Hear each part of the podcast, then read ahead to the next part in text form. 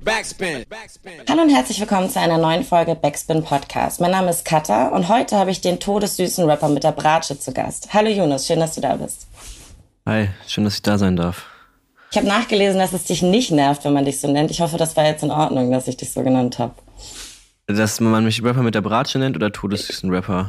Äh, beides, aber eigentlich Rapper mit der Bratsche. Ja, dann ist das Interview ein bisschen älter. Nee, Quatsch. Also, äh, äh, nein, es stört mich nicht äh, unbedingt.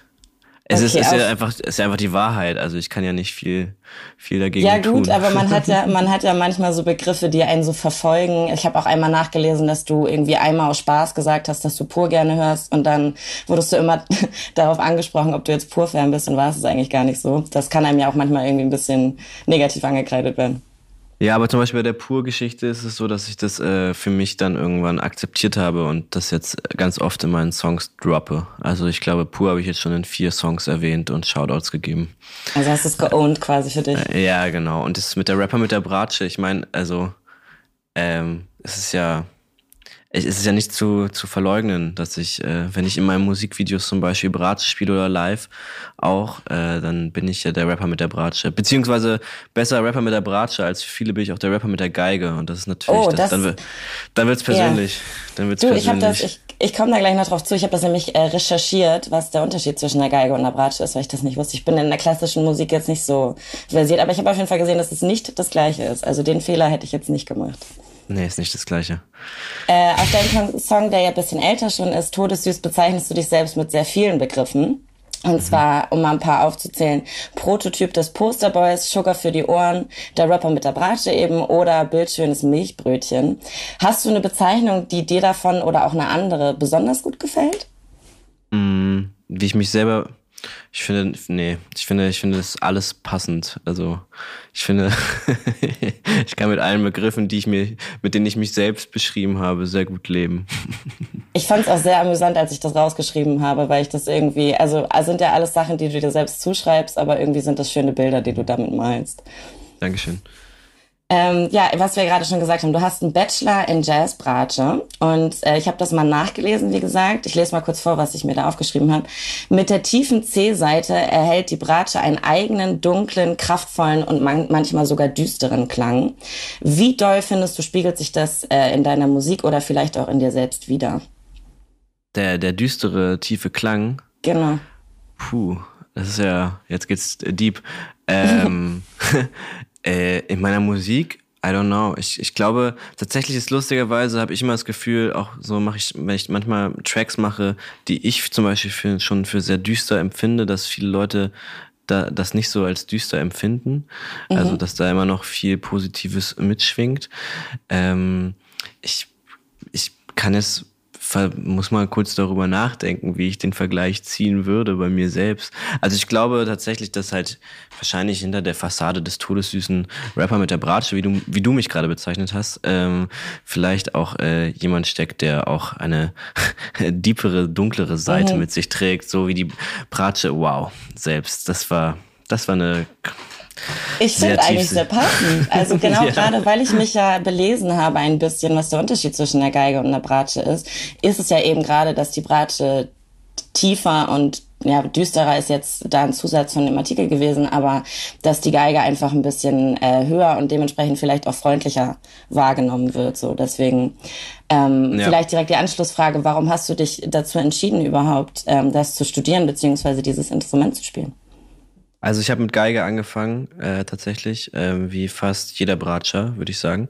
Ähm, und ich habe dann ähm, im, mit, mit 14 bin ich dann zur Bratsche gewechselt, mhm. weil ich äh, die Möglichkeit hatte, in einem höheren Orchester zu spielen. Und ähm, man hat gesagt, du kannst in einem höheren Orchester spielen, dafür musst du aber Bratsche spielen. Okay. Und ähm, dann habe ich die... Ähm, Möglichkeit wahrgenommen. Und ehrlich gesagt war die Geige mir auch immer ein bisschen zu hell und zu schrill. Und ähm, ich, ja, es war dann was Neues und dann habe ich irgendwie die neue, neue Motivation auch zu dem Instrument, mit dem Instrument ähm, gefunden, das irgendwie mehr zu üben wieder, was bei der Geige nicht immer der Fall war.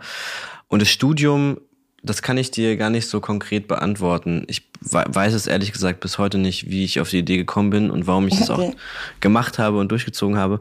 Äh, weil, also es war so, dass ich quasi nach dem Abitur dann beschlossen hatte, das zu machen. Und ich habe dann irgendwie ein Jahr lang mich darauf vorbereitet und dann hatte ich gar keinen Bock mehr darauf. Also mhm. ich wollte es dann nicht machen. Und dann war es aber irgendwie so der Moment, dass ich schon so viel Zeit daran investiert hatte, dass äh, meine Eltern gesagt haben, äh, jetzt spielt zumindest drei Aufnahmeprüfungen. Also mhm. man muss ja so quasi sich bewerben und Aufnahmeprüfung.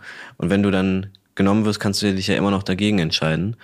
Ähm, und ähm, ich habe das dann gemacht und bei den ersten beiden wurde ich auch gar nicht genommen und dann wurde ich genommen und dann war ich, glaube ich, so überrascht, also weil niemand hatte damit gerechnet, dass ich genommen mhm. werde. ich am wenigsten. Und dann war ich so überrascht und euphorisiert, dass ich das dann gemacht habe. Und ähm, dann bin ich im, im Jazzstudium gelandet in Hannover, ähm, obwohl ich selbst gar nicht so mega viel Jazz höre und mhm. ich habe auch immer immer dann irgendwie meinen Hip Hop Kram gemacht und ähm, ja und viele viele der Dinge, die ich dann quasi gemacht habe, so im Musik, die ich gespielt habe, war dann immer so Pflichtkurse, so Pflichtkombos. Mhm. Also man musste immer so Kombos belegen und dann war ich in Free Jazz Kombos und habe dann irgendwelche Geräusche auf der Bratsche gemacht und stand dann auch oft da und war so, okay, wie bin ich hier hingekommen? Ich wollte doch eigentlich nur, eigentlich wollte ich doch nur rappen und Hip Hop machen.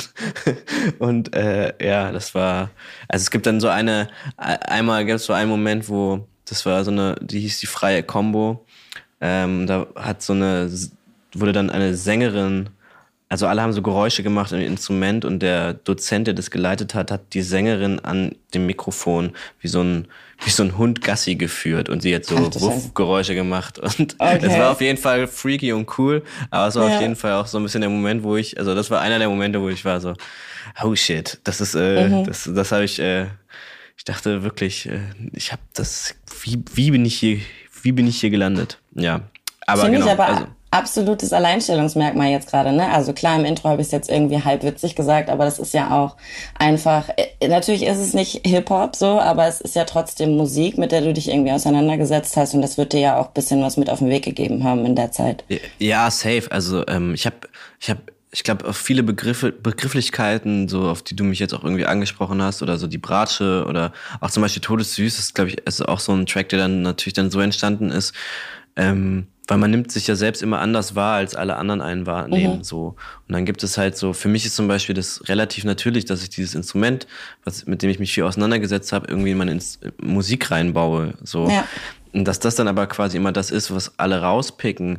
Natürlich ging mir das eine Zeitweise, zeitlang auch irgendwie auf den, auf den Sack, so, mhm. wo ich halt so war, ich, also weiß ich nicht, es geht mir ja per, per se ja um meine Songs und die Mucke, die ich mache und nicht ja. um das, so, ich will ja jetzt nicht irgendwie so der, das Internetphänomen sein, so der rappende Bratschist, äh, so, ähm, und, aber irgendwann, also man kann ja nicht so viel dagegen tun, so, und, mhm. ähm, und das ist auch nicht schlimm, so in dem Sinne. Ich muss auch sagen, dass das natürlich aus den Interviews, die ich gelesen habe und auch, weil du es selber irgendwie nennst, ein Stück weit auch musikalisch auch rauszuhören ist, aber du setzt dich da ja voll von ab. Also gerade mit deiner neuen EP, auf die wir jetzt gleich auch noch eingehen, ähm, hm. ist da ja wenig bis, bis gar kein Bezug eigentlich mehr zu. Ich fand nur den Aufzieher davon irgendwie ganz lustig und wollte mal hören, ob du immer noch der Meinung bist, dass das okay ist, wenn man dich so, so betitelt. Ja, es ist okay. Ich, ich kann damit leben. Okay, sehr gut. Äh, genau, was ich gerade schon gesagt habe, deine neue EP Samba kommt am 4.11. Und äh, ich hatte das Gefühl, du beschreibst im Grunde sehr viele Versionen von Liebeskummer, beziehungsweise eine, ja, eine Beziehung, die irgendwie geendet hat. Ähm, vor allem auf dem Song Rubinrot beschreibst du sehr intensive Gefühle meiner Meinung nach. Und da sagst du den schönen Satz, wenn es knallt, dann aber richtig. Jetzt interessiert mich, ob das auf dich zutrifft. Du hast ja gerade schon gesagt, du bist vielleicht irgendwie der Rapper, der dann doch wieder eine äh, tiefgründigere Seite hat. Würdest du sagen, du bist emotional? Ich? Ja, ja. doch. Ich würde schon tendenziell sagen, es ist ein sehr emotionaler Mensch bin.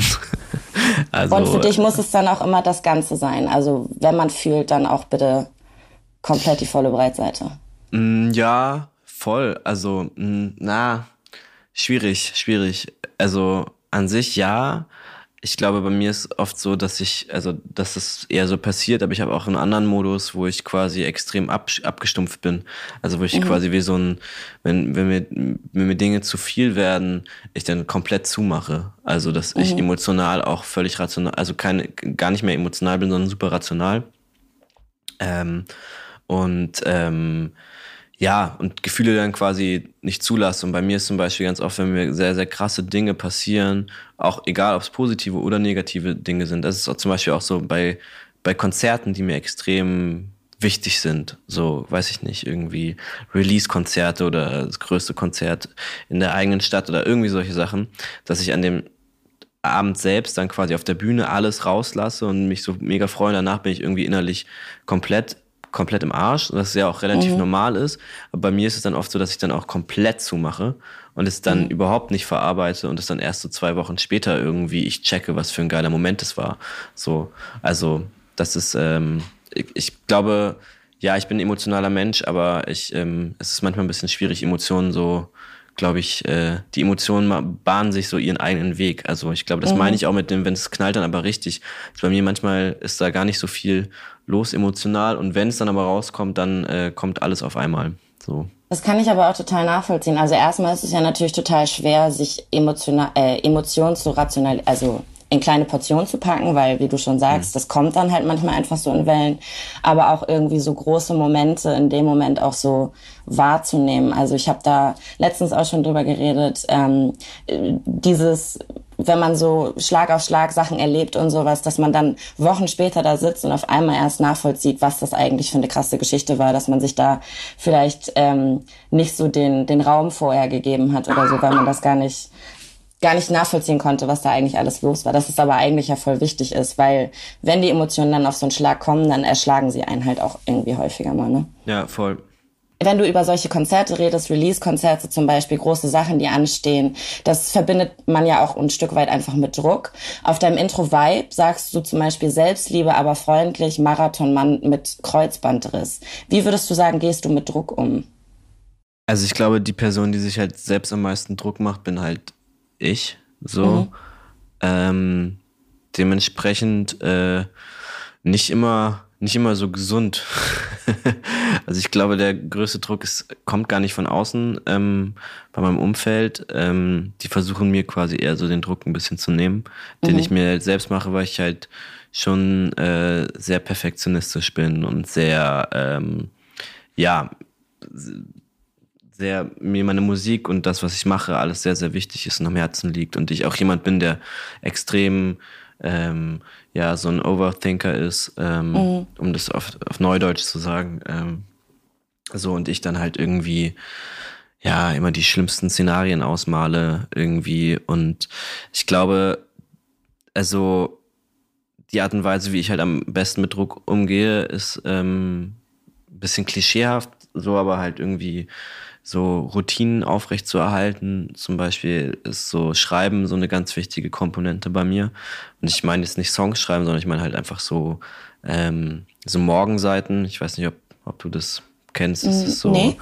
das ist so ein, es gibt so verschiedene, verschiedene, ähm, es, es ist quasi, man schreibt morgens einfach ähm, so Gedanken, Stream of mhm. Consciousness einfach auf. Also man schreibt quasi, also bei mir sind es so zwei DIN A4 Seiten, die ich einfach morgens, eine halbe Stunde ist es ungefähr, einfach alles rauslasse und aufschreibe.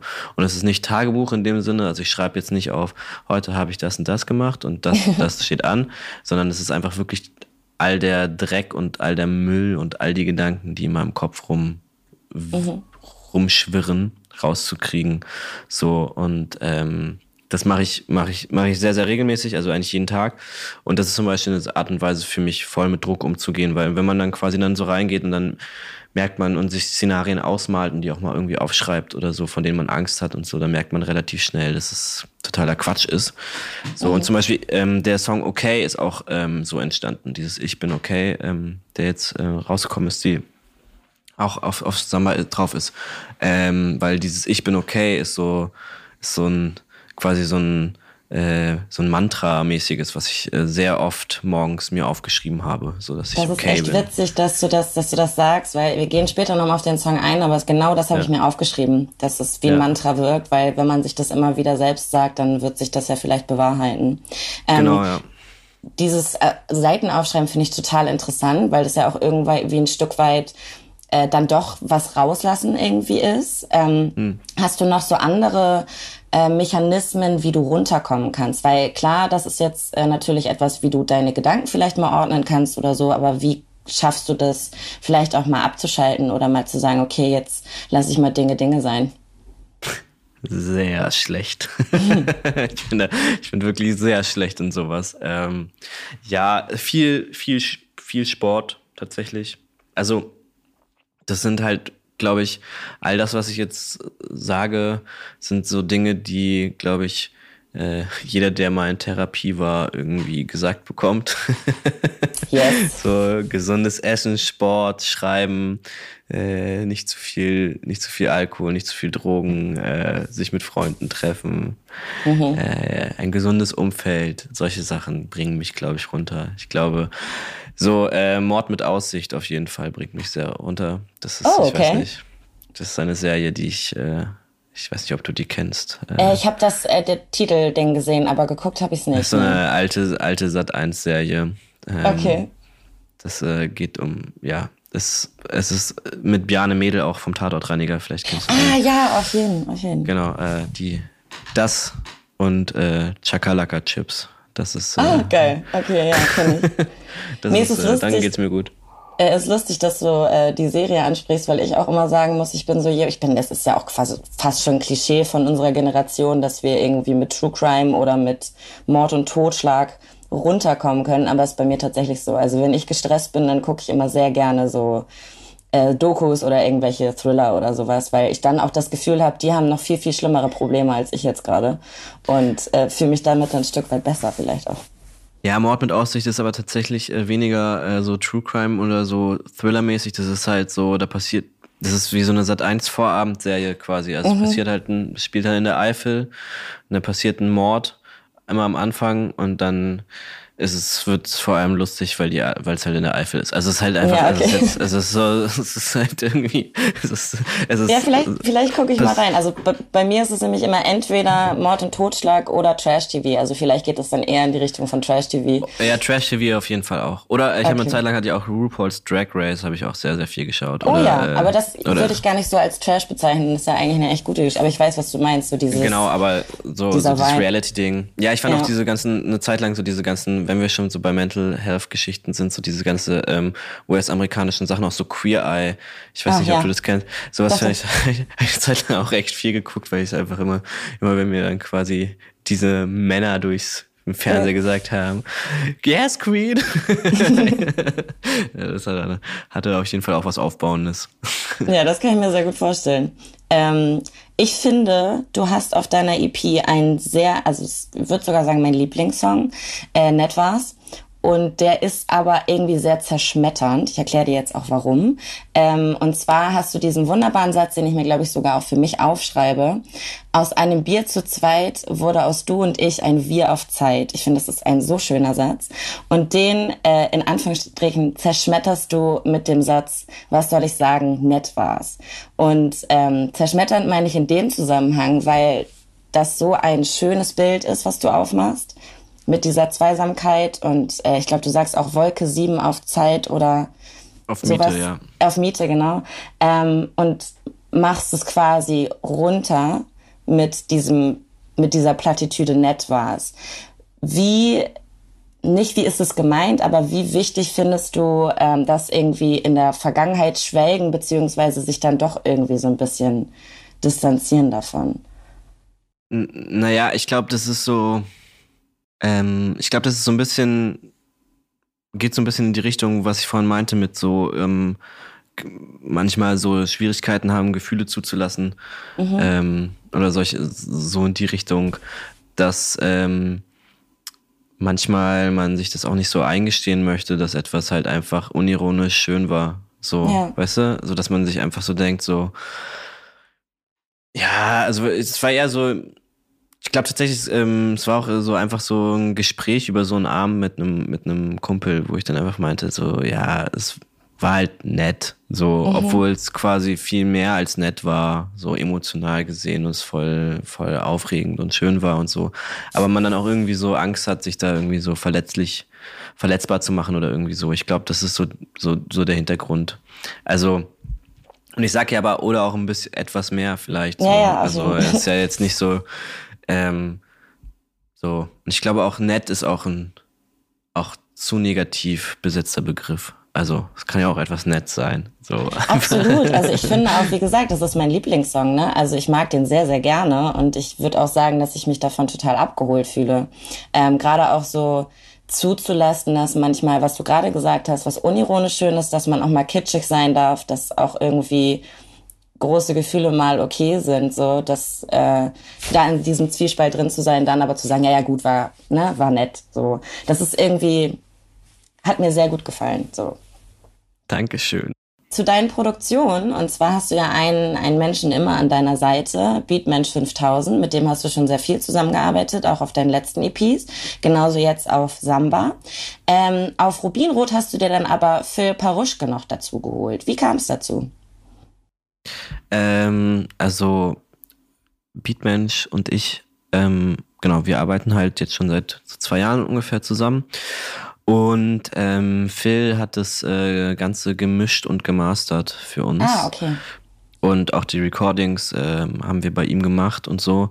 Und wir haben eine Session zusammen gehabt, ähm, wo es war dann auch irgendwann mal die Idee, einfach was also zusammen einfach zu machen. Ähm, aber es war gar nicht es war auch eine ganz andere Nummer geplant. Also das ist auch alles, äh, also Rubinrot hat auch einen langen Weg hinter sich. Also ist alles an einem Abend entstanden, aber es war eigentlich so, also die Session lief so ab, ich habe eine Songidee mitgebracht und wollte eine Nummer machen und die, dann haben die angefangen zu produzieren, ist was ganz anderes geworden und ich saß ungefähr eine Dreiviertelstunde beleidigt in der Ecke, weil, weil, mein Song nicht drauf gepasst hat, mein Text. Dann musste ich was Neues schreiben und dann, äh, dann hat, äh, dann hatten wir noch dieses äh, Vocal Sample, äh, hatte mhm. Phil seit Jahren irgendwie auf seiner Festplatte irgendwie rumliegen, hat es draufgezogen und war dann mega der Hype und wir waren alle so, es war auch der Song war quasi fertig und dann ähm, ist das ist ein so drei Tropfen Bier auf seinen Laptop äh, oh geflogen no. und der Laptop ist kaputt gegangen. Ach du Scheiße. So kom komplett, komplett Schaden. Und dann musste er, mussten wir haben uns irgendwie drei Wochen später nochmal getroffen und er hatte dann einen neuen Laptop. Äh, und es war alles zum Glück noch da.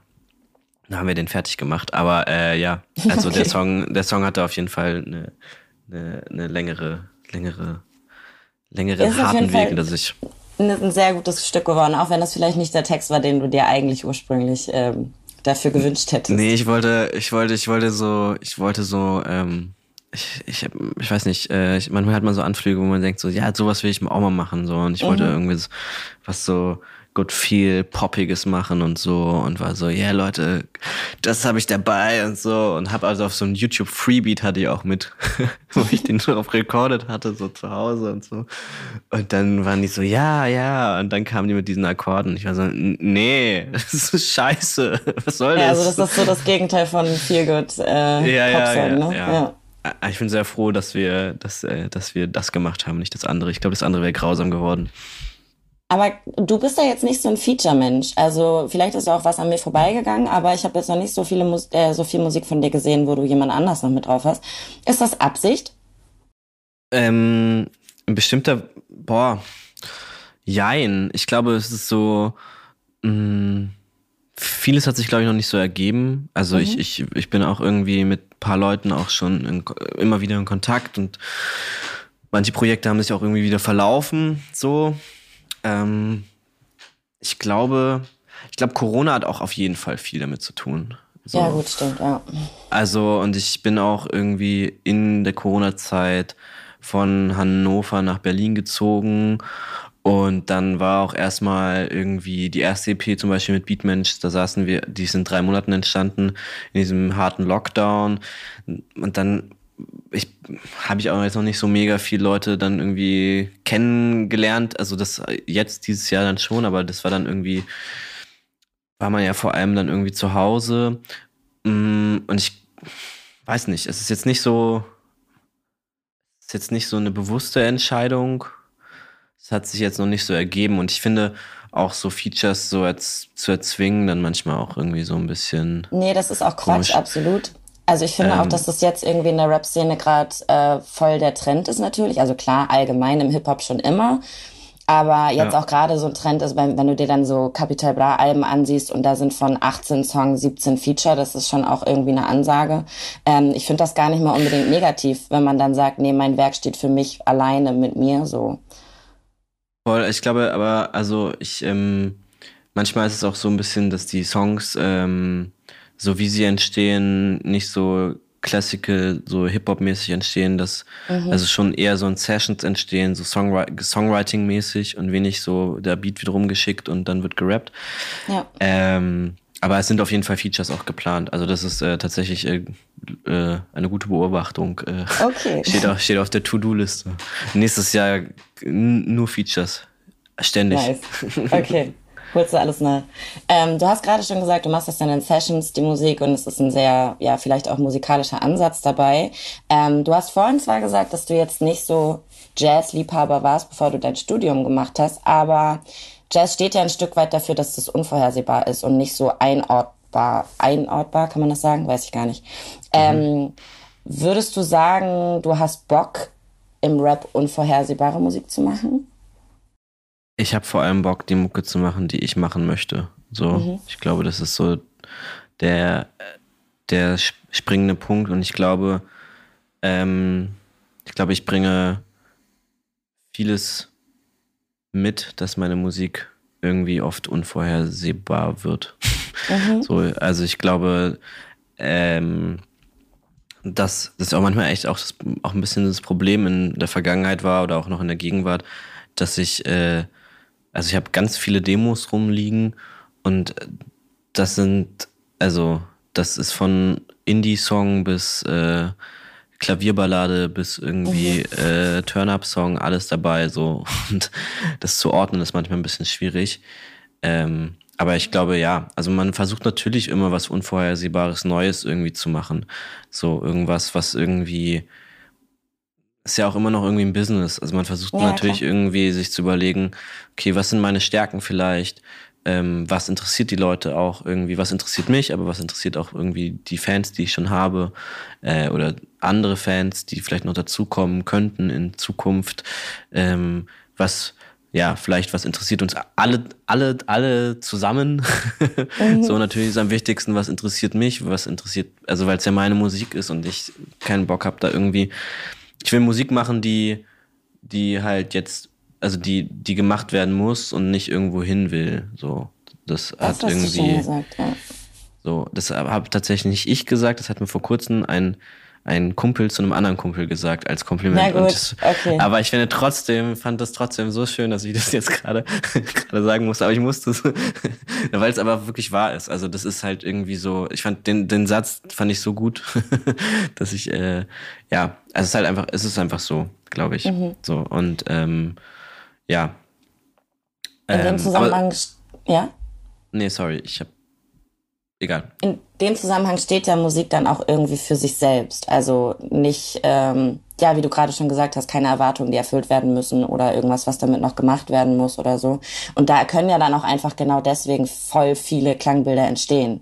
Und das finde ich total interessant. Also ich als Konsumentin, wenn ich nicht weiß, was mich jetzt auf der nächsten EP, auf dem nächsten Song irgendwie erwartet.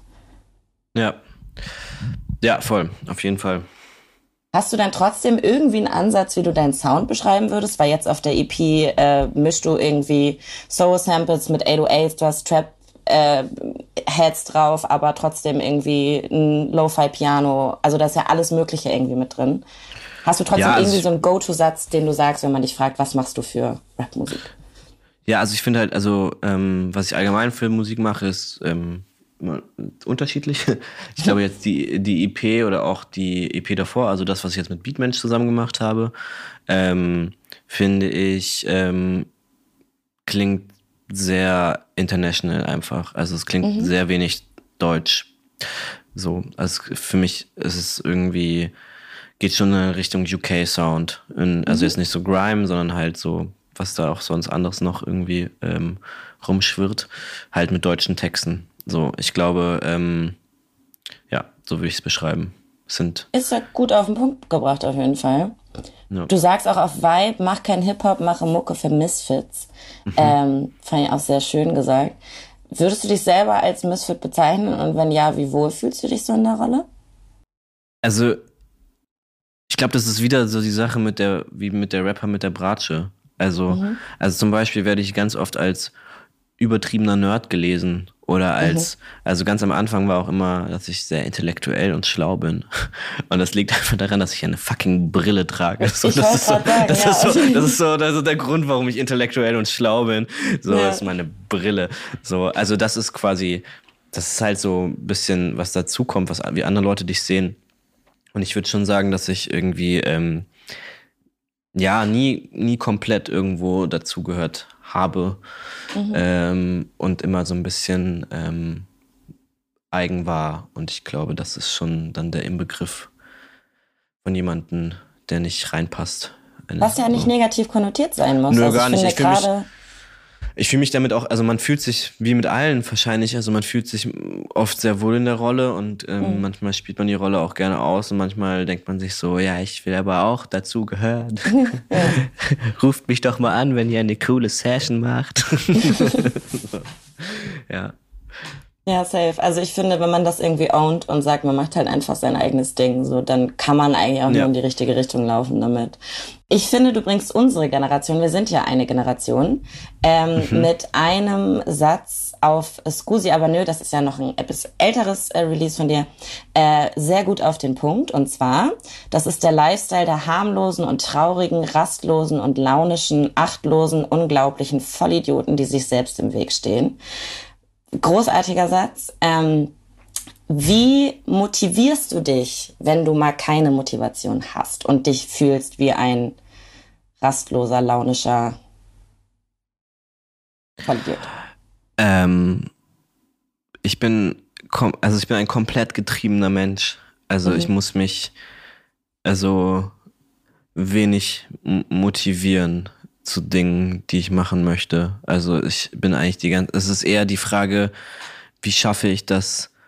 Also ich stehe mir quasi dadurch selbst im Wege, dass ich oft 200 Schritte voraus bin mhm. vor dem eigentlich, was gerade ansteht und dadurch ins Straucheln gerate. So, es geht bei mir, glaube ich, eher in die andere Richtung. Wie kriege ich mich irgendwie runter?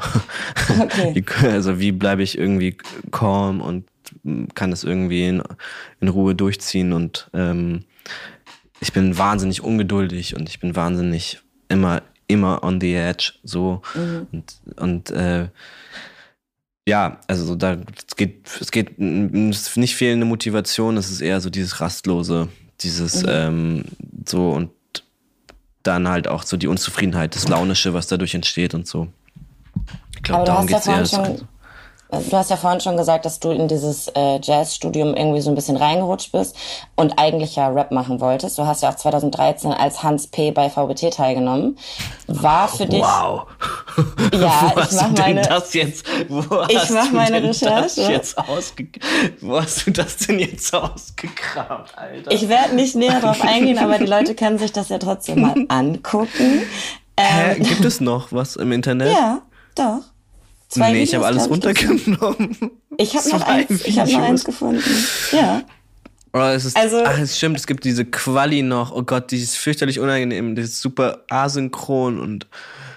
Ja, ich muss fuck. aber ehrlich sagen, ich habe letztens mit einem Kollegen drüber geredet und dem erzählt, dass äh, eine Freundin von mir mal meinte, dass man sich jetzt im Nachhinein die VBT-Sachen nicht angucken kann, weil die so cringe sind. Aber finde ich gar nicht. Also gerade wenn man so Teil davon war und das so mitbegleitet hat, ist es einfach Kulturgut was da passiert ist. Ich, also ich, ich, ich habe mal, wir haben mal im ersten Lockdown haben wir ähm, in meiner alten WG in Hannover haben, haben wir ähm, einen VBT-Abend gemacht. Mhm. Ähm, und äh, den wollten wir immer machen, ein, ein, mein alter Mitbewohner und ich, weil wir beide halt VBT geschaut haben, beziehungsweise ich auch mitgemacht haben. Und ich habe auch eine PowerPoint-Präsentation vorbereitet für, also für die, für den anderen Mitbewohner und die zwei Freundinnen, die dabei waren, ähm, um denen quasi so ein bisschen eine Einführung zu geben.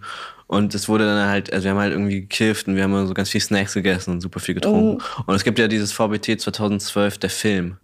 Ja. Es gibt ja quasi alle Runden vom Splash Edition aneinander geschnitten. Ja, sehr. So, ey, das schauen mit Leuten, die keine Ahnung davon haben, das, das nie gesehen haben. Ja, genau. Für die ist es so übelst übelst unangenehm. Also es ist einfach super homophob. Es ist, also ich weiß nicht, ob ja, gut, da noch die N-Bombe äh... irgendwie gedroppt worden ist oder sonstige Sachen. Also es ist halt einfach völlig daneben und wir waren die ganze Zeit, nein, das musst du im Kontext sehen. Das war 2012 und Weekend und Battle Boy Basti. Weißt du, das ist ein, so, das ist einfach ja, so. Ja, man muss es halt, ich weiß genau, was du meinst, weil ich nämlich eine äh, Kollegin von, von Backspin tatsächlich, Emma, die ist bisschen jünger und die hat das mit ihrem Kollegen halt auch gemacht, dass sie sich, glaube ich, sogar genau das Video angeguckt hat ähm, und sie meinte auch so, wie, wie, how? Und ich war einfach nur so, ja, wenn du halt, klar, natürlich, diese homophoben und rassistischen Lines gehen gar nicht, aber in der Zeit war das halt einfach voll die große Geschichte, so. Und dann guckt man da, glaube ich, ein bisschen melancholisch drauf oder so, ich weiß auch voll, nicht. Voll, aber ich bin, äh, wenn, wenn wir schon dabei sind, ich bin ja, also, was man auch immer noch sagen muss äh, im Nachhinein, also ich konnte wirklich nicht gut rappen, so zu der Zeit. Es war auch irgendwie erst die dritte oder vierte Aufnahme, die ich je in meinem Leben gemacht habe. Mhm. Aber ich habe es bis ins 64. geschafft und ja, wurde dann und wurde, pass auf, wenn du auch VWT-Kennerin bist, ich wurde von GOT rausgeschmissen. Oh, oh, okay. Weißt du, wer GOT, der war ein Jahr vorher noch im Splash-Finale. Doch, ähm, ja, auf jeden. Oder, oder, oder war er im Splash, ist ja auch egal, aber auf jeden Fall wurde ich von GOT ähm, ja völlig, völlig, völlig zerrissen. Ja, genau deswegen kannst du das, finde ich, halt auch ownen, dass du das gemacht hast. Also da können da so Fans von dir auf deine Anfänge zurückblicken und sagen so, ey, oh. so früh hat es schon angefangen. Da gibt es noch viel schlimmere Dinge im Internet über mich. Naja. Aber, Aber du um wolltest dann, irgendwo hin mit dem. Genau, einfach nur die Frage, ähm, wann war dir klar, dass äh, du mit Rappen dein Geld verdienen möchtest oder das einfach als Vollzeitberuf machen möchtest, unabhängig vom Geld jetzt? Ähm, boah, also rappen jetzt an sich nicht. Ähm, also es war einfach so, ich wollte Musik machen, so mhm. immer. Und das war eigentlich, würde ich sagen, so ab schon immer irgendwas Künstlerisches. Ich wollte eine Zeit lang irgendwie Schauspieler, Schauspieler ma machen werden. Irgendwie so mit 15. Ähm, und so ab 16, 17 war dann irgendwie klar, dass ich irgendwie Musik mache. Ich habe ja dann auch irgendwie ähm, war da ja auch ganz lange so in dieser ganzen Poetry Slam Szene irgendwie aktiv, hab da mhm. ja auch viel gemacht, dann gab es dann natürlich noch andere Dinge, die sich aufgemacht haben, die auch immer noch interessant sind, so für mich irgendwie, ähm, was alles, was mit Schreiben zu tun hat. Ähm, ja. Hatte, hatte auch so ein Duo, äh, was ja auch früher eine Rap-Crew war, ähm, mit einem Kollegen, natürlich blond hießen wir. Und da waren wir auch irgendwie einmal ganz kurz davor, da waren wir auch schon angefragt für den Nightwash Talent Award und solche Geschichten, oh. für so oh. kleine, kleine Kabarettsachen. Und da war da auch irgendwie im Gespräch, also haben wir auch überlegt, ob wir das und das machen wollen, vielleicht in die Richtung. So, aber ich glaube, mh, mm, am Ende des Tages bleibt es dann immer bei der Musik bei mir hängen. Mhm. So. Und ähm, aber es war jetzt, also jetzt primär mit Rappen mein Geld verdienen, war jetzt nie mein ähm, mein Ziel so in dem Sinne, sondern es war mhm. eher so mit Musik an sich, würde ich sagen. Also. Dafür gehst du ja auch genau den richtigen Weg. Also ich muss sagen, die letzten EPs und jetzt auch gerade die neue trifft auch ein bisschen so den Zahn der Zeit, wenn man das mal so klischeehaft sagen darf. Ähm, also mir gefällt es persönlich wirklich sehr gut und ähm, ich mag das gerne, wenn Leute so ein bisschen out of the box sind und gerade eben dann durch die Einflüsse, von denen du gerade geredet hast, das Poetry Slam wird dich ja auch beeinflusst haben in deinen Texten und so. Das hört man schon, finde ich, auch ein bisschen raus. Das geht ja alles dann irgendwie zusammen. Sag mal nochmal, sag nochmal. Sag das geht mal, alles ja irgendwie zusammen, mit dem Poetry Slam zum Beispiel auch, dass in deine Texte sich einfließt. Also es kommt ja alles dann irgendwie. Da in muss ich Musik widersprechen. Was? Okay. Nein, es stimmt, wahrscheinlich stimmt es, aber das ist so, das ist wirklich, das ist so Bratsche mit Ra der, der, der Rapper mit ja, Bratsche okay. Ähm, und ähm, ey, man hört auch, dass du echt lange Poetry Slam gemacht hast. Das ist so, das sind so Dinge, die. So habe ich weil, das nicht gesagt. Nee, so nein, aber das gesagt. ist so, das ist halt so lustig, weil ich halt auch irgendwie quasi die Dreiviertel meiner Poetry Slam Zeit habe ich halt einfach ähm, Geschichten vorgelesen, also Storyteller. Mhm. Also ich habe gar keine, ich habe gar nicht gereimt. Also ich habe ganz am ah, Anfang okay. gereimt, aber ich habe eigentlich vor allem so Storytelling-Geschichten gemacht. Und ähm, es ist aber so, das ist so dieses Poetry Slam Ding. Das ist zum Beispiel auch so eine Sache wo ich aufgehört habe, mich dagegen zu wehren, weil es mhm. kommt immer raus. Die Leute wissen sie finden es immer irgendwo im Internet.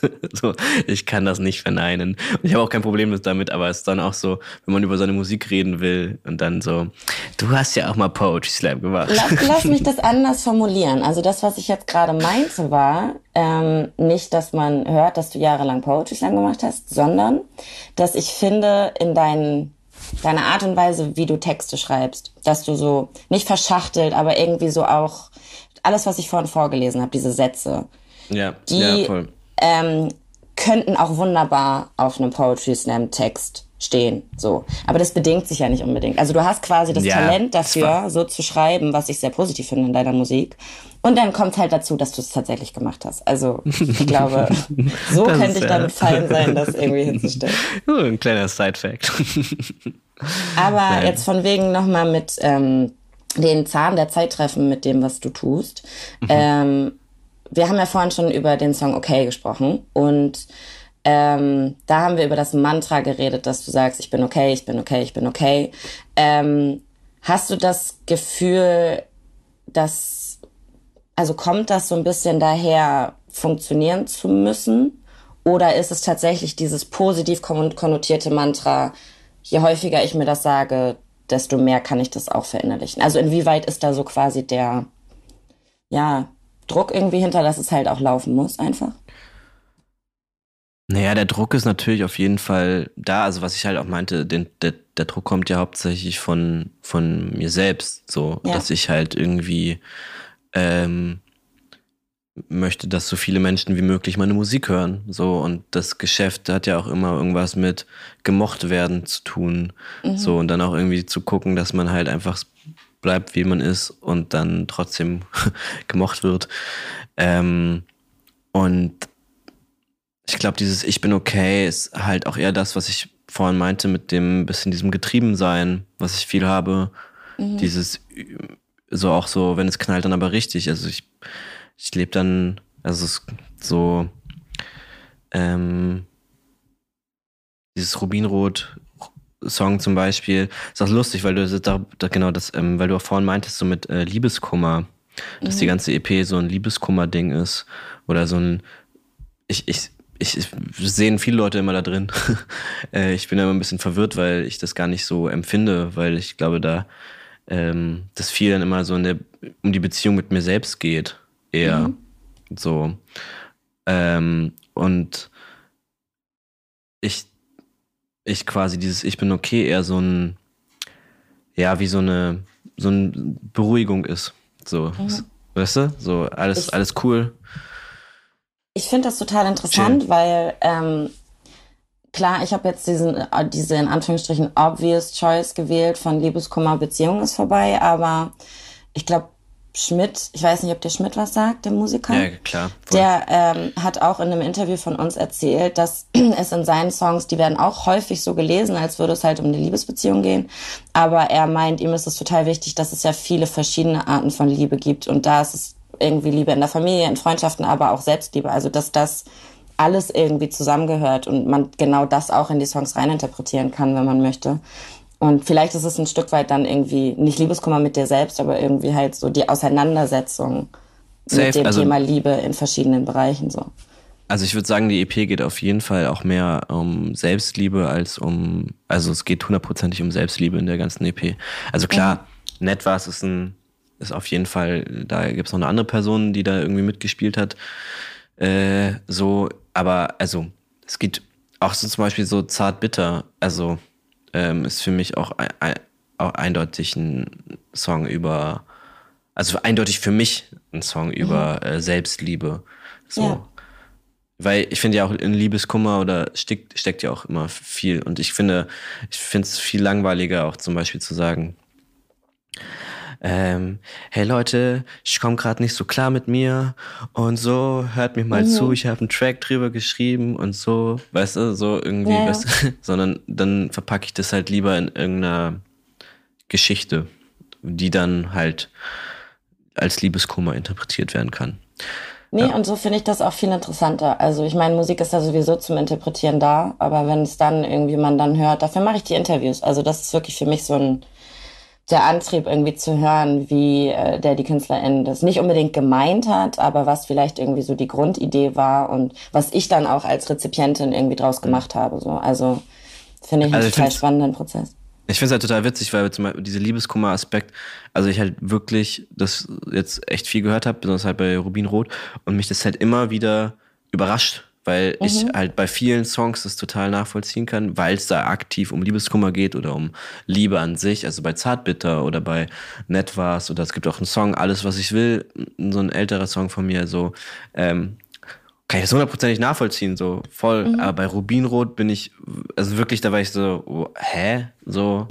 das, das verstehe ich jetzt wirklich nicht. Aber, aber ja, also es ist ja so ich glaube, also halt ohne hören. da jetzt, ohne da jetzt eine Interpretation zu unterstellen, aber den Satz, den ich mir dazu aufgeschrieben habe, also bei Rubinrot war, ich gehe verloren im Eifer des Gefechts, was ja jetzt auf dich sich bezieht, aber ich bin ja. high, aber Liebe, die ist echt. Also ich glaube, sobald man in einem Song irgendwie Liebe sagt, Wort ja, ja, Liebe genau. Sagt, ja. So, ne? Aber für mich ist Liebe halt irgendwie viel, viel mehr so halt die Liebe, die Liebe zur Musik, also die Liebe ja, zur ja, Kultur. Voll. Nein, aber also weißt du, so das ist ja auch irgendwie so die Liebe zu einem selbst, die Liebe zur zu Freunden, die die ja die Liebe zum zum Leben, zum zu allem. Also ich finde Liebe ist ja für mich ein viel viel größerer Begriff als dass der ausreicht jetzt für eine Person Finde ich, also finde ich super, dass du das jetzt nochmal nicht klargestellt hast, aber irgendwie nochmal in eine andere Richtung gelenkt hast. Ja. Ähm, du hast jetzt gerade schon gesagt, dass verschiedene Leute jetzt schon dich darauf angesprochen haben, was du für Musik machst, du mit mir ja jetzt auch gerade sprichst. Aber ich glaube, so ein großes Shoutout, wo ich dich auch noch ein bisschen mehr auf dem Schirm hatte, war tatsächlich, als Felix Lobrecht ähm, todessüß äh, den, den Shoutout gegeben hat. Ähm, was was kam danach? Also hast du doll einen Impact irgendwie gemerkt, nachdem das passiert ist? Weil ich meine, es ist ein wahnsinnig großer Podcast und äh, ich habe direkt danach geguckt, warte mal, was ist da denn jetzt los? Das muss ich mir ja anhören. Ähm, mh, mm, jein. Also, jein. Also, ich glaube, die Leute unter, überschätzen das immer so ein bisschen, so, mhm. was es dann für einen Impact hat. Also, erstmal war ich super dankbar für die, für das Ganze. Also er hatte mir auch nicht Bescheid gesagt. Also ich hatte ihm irgendwie den Song geschickt und ähm, meinte so, jo, hör mal rein, wie findest du den? Und ähm, kam sogar, glaube ich, er hat dann auch geschrieben, dass er den nice findet so.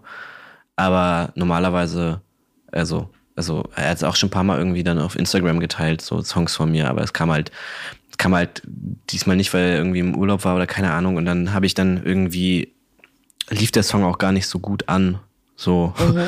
wie gewünscht und plötzlich ging es dann voll nachts so voll ab und Leute schrieben so, ich bin wegen Felix hier und dann habe ich, hab ich das irgendwie am nächsten Morgen gehört und war natürlich, habe ich mich mega gefreut und fand das ja, äh, richtig, richtig nice äh, und war richtig dankbar und so. Und dann dachte ich mal, jetzt mal gucken, was passiert, so. und äh, also was passiert ist, ist halt viel gestreamt worden ist, dass auf jeden Fall viele das irgendwie so auf dem Schirm hatten danach so. Mhm. Aber ich glaube, das ist irgendwie so ein so ein dauerhaft, also dass es mir wirklich so dauerhaft was bringt, also nicht nur so ein Push ist, sondern halt wirklich dauerhaft, dann müsste der das, müsste er jede, so ein halbes Jahr ja. lang wöchentlich sagen, Todessüß, Todessüß, so, weißt du, so, weil, ja. also heutzutage, also wie viel, es hören vielleicht, weiß nicht, wie viele Leute diesen Podcast hören, eine Million oder so, pro Folge, I don't know, und dann von gehen vielleicht 10% gucken nach, wer das ist und dann mhm. von gefällt dann vielleicht so 5% meine Musik und so.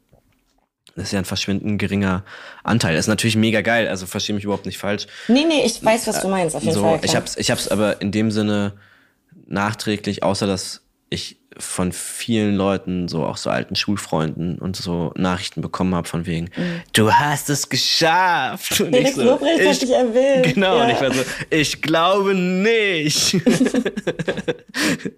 Aber danke dir. Ja. So, also, ja.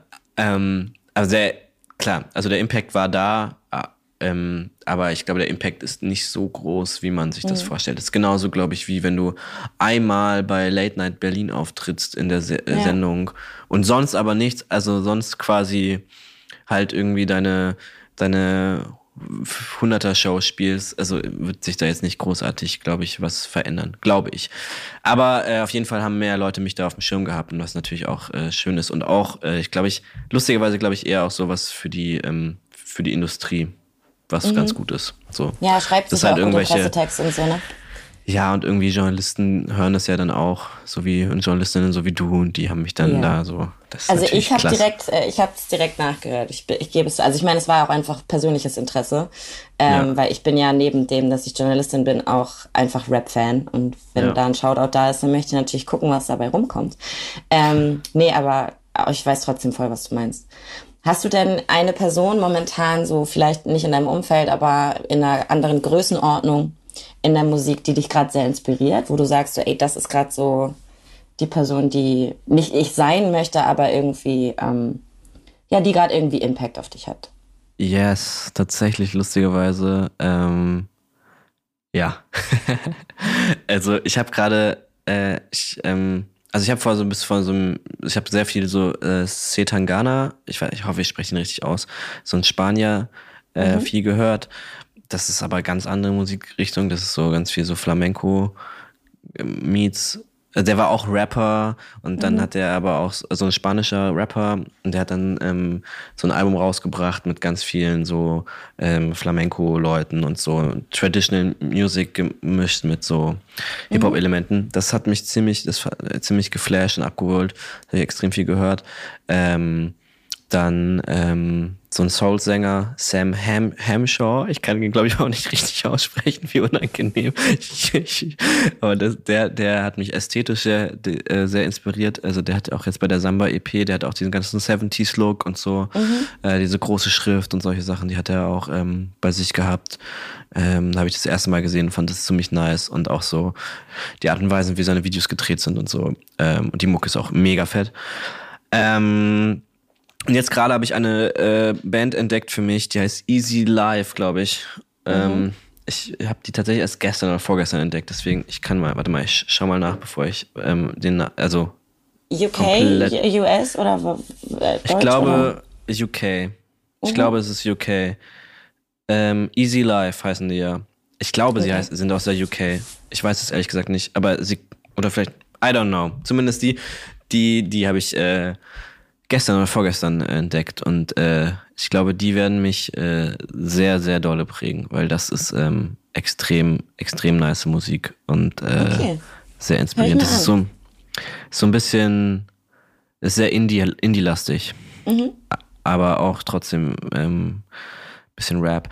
Es du, da kann man mich auch für begeistern, also absolut. Ich glaube, ich habe auch ein bisschen das Gefühl, also ich glaube irgendwie, ich weiß es nicht, aber irgendwie klingt die Musik so, als ob sie mal viral gegangen ist auf TikTok. Weißt du, okay. kennst du das, wenn du so Musik hörst ja. und denkst so, ja. das ist Voll. bestimmt ein TikTok-Song. ich habe das ganz oft, dass ich so TikTok-Songs habe und dann denke, warte mal, ich will mir jetzt mal irgendwie das ganze Lied dazu anhören, weil es kann ja nicht sein, ja. dass ich das immer wieder und ich vergesse es einfach immer wieder. Also da bin ich ganz, ganz schlecht drin. Aber, aber, aber was ich schon sagen muss, ist, dass irgendwie was ich beeindruckend finde bei TikTok, dass halt auch wirklich gute Musik viral geht. Also zum Beispiel, ja. also es ist wirklich, wirklich krass. Zum Beispiel so Steve Lacey, den habe ich auch äh, so wirklich durch TikTok entdeckt. so mhm. Und ähm, das ist ja absolut geil. Also es ist einfach nur richtig, richtig nice Mucke. So man denkt sich ja. halt so, ey, geil. So, weißt du, so das äh, kann, kann auch schlimmer Nico, sein. Das sagt Nico auch immer, also Chef Nico, ähm, ja. dass TikTok eigentlich auch voll die Musik-App ist. Also wenn du dir das mal anguckst, ne, du hast eigentlich keinen, also außer die Videos, wo nur geredet wird, aber sonst hast mhm. du ja immer irgendwie einen Song hinterlegt. Und wenn du dich da mal reinfuchst, kannst du da richtig geile Leute kennenlernen.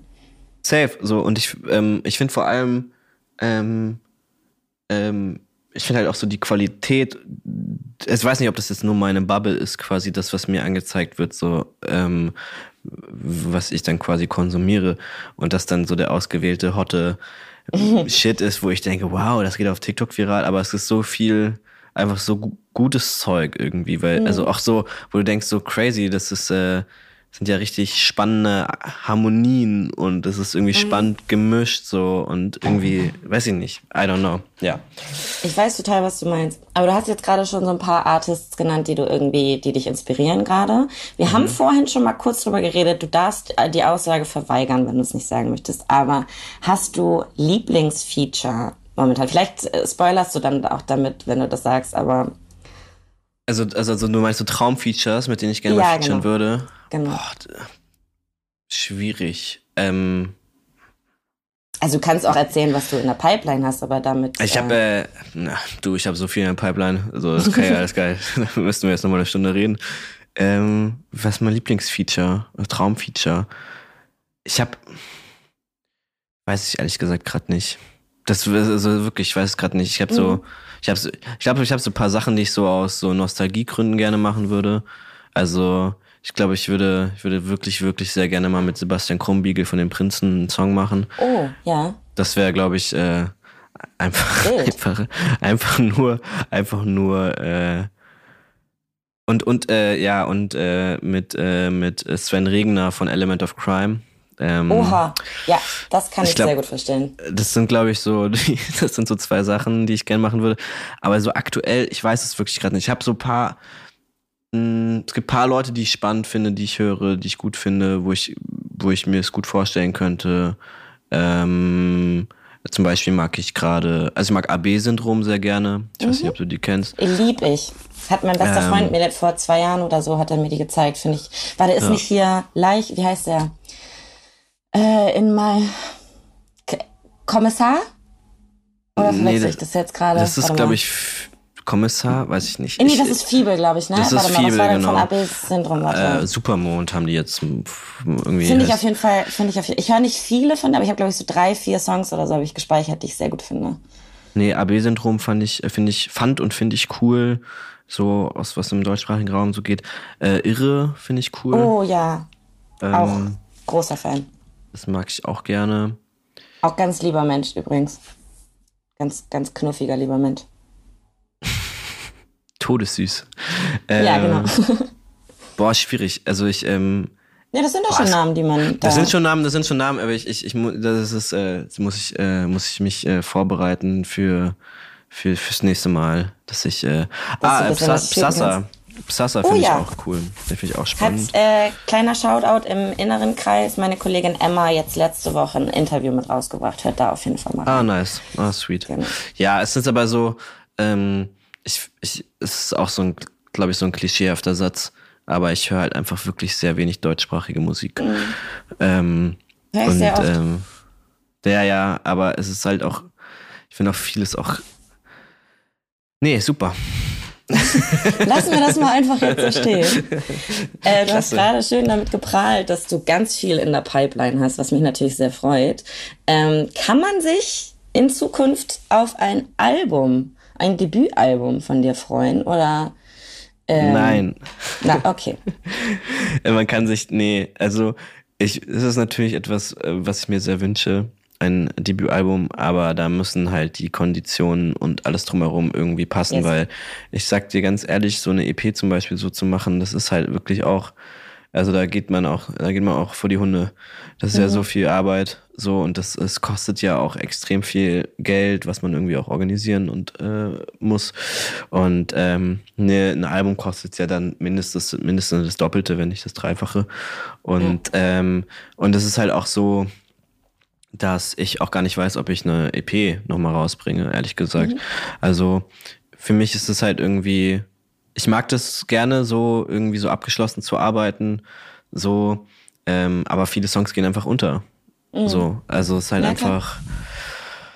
Ähm, ich finde das so. auch total fein, das so ehrlich zu beantworten. Also ich rede mit sehr vielen Voll. Leuten, die, die gerade nach fünf Jahren oder so ihr Debütalbum rausbringen, weil das dann einfach der richtige Zeitpunkt war. Man möchte ja auch mit seinem Debütwerk irgendwie zufrieden sein, um es mal ganz gelinde zu sagen. Ne? Also Genau, und ich glaube auch, auch musikalisch ähm, bin ich auch noch nicht hundertprozentig da angekommen, wo ich quasi mhm. ankommen möchte oder ankommen kann oder will oder so. Ja. Also auch jetzt zum Beispiel die ganze EP, ähm, die hätte schon im Sommer erscheinen sollen. Also hätte schon quasi, wir wollten viel, viel mehr releasen dieses Jahr. Mhm. Ähm, dann ist aber halt Corona dazwischen gekommen und äh, einer aus dem Team hatte Long Covid. Oh, ähm, und das hat sich dann alles sehr, dann quasi dadurch halt irgendwie verzögert und so. Und ähm, da ist man musikalisch natürlich in einem Jahr dann auch irgendwie in eine andere Richtung zum Teil gewachsen, als die Sachen, die jetzt erst rauskommen, so auf die ich mega mhm. stolz bin und auf die ich richtig Bock habe. Aber man ist so, Jut, ich sitze hier gerade und mache vollkommen andere Musik in meinem Zimmer ja. und äh, so. Ähm, deswegen, ja, so ein Album sehe ich gerade noch nicht. Ähm, also es ist ein großer, großer Wunsch, aber ich glaube, so ein Album ist dann fast auch eher so ein Liebhaberding für mich dann. Ja. Also ich habe auch eine Vinyl, Vinyl gemacht jetzt, so Fun, Fun, Fun. So. Und das war auch so, als, als die Leute kaufen das, äh, was, was mich natürlich total freut. Ähm, aber es ist ja natürlich eine kleine Auflage, weil ja, so, das ist da, das ist ja dann für mich, es klingt ganz bescheuert, ich habe das gemacht für mich, damit ich halt quasi eine Vinyl habe von mir so. Aber ich gar nicht bescheuert. Also, nee, ist nee, bescheuert, nee, bescheuert ist das nicht, aber, aber so quasi so rein, so in der, in der Zeit, in der wir leben, ja. äh, so ist das natürlich ähm, weniger wert. Also weniger wert, naja, falsch, aber es rentiert ein, sich halt nicht. Das rentiert sich, nicht. genau. Das ja, ist wirklich voll. ein Liebhaberding. So. Und ähm, mhm. ich glaube, dasselbe ist mit einem Album. Weil wenn du ein Album machst, ähm, sorry, und zwölf Songs da irgendwie draufballerst, von, dann machst du irgendwie vier, fünf, vier Singles, machst fünf Singles, das, das ist ja, ja schon wahnsinnig viel. Dann sind ja sieben Songs, die kein Schwanz mitbekommt. Also, ja, weil, wenn, ja, weil ja. niemand Album, Album In der großen hört, Masse so. vielleicht nicht, genau. So also ich rede mit sehr vielen Leuten immer darüber, dass ich persönlich halt voll der Albummensch bin und mich immer sehr freue, wenn da dann auch irgendwie das ein Liebhaberstück von der, der, der, der dem KünstlerInnen irgendwie ist und ich das da drin erkennen kann und sehe so, ey, da wurde sich richtig Gedanken gemacht. Aber natürlich ist das jetzt gerade in der breiten Masse nicht unbedingt der Fall. Voll. Also, Voll, aber ähm, ich, ich liebe auch Alben. So, ich höre auch super gern Alben und ich äh, mache auch gerne Alben so. so, äh, aber das macht quasi, glaube ich, noch nicht so viel Sinn. Einfach ja, bei mir. Und erstmal soll ja auch einfach deine EP Samba ein bisschen wirken und äh, deine Fans sollen sich das anhören. Ähm, ich habe mich richtig doll gefreut, dass du dir die Zeit genommen hast. Das hat sehr viel Spaß gemacht. Ja, danke äh, dir. Vielleicht äh, schnacken wir ja dann irgendwann in zwei bis fünf Jahren miteinander, wenn dein Debütalbum ansteht.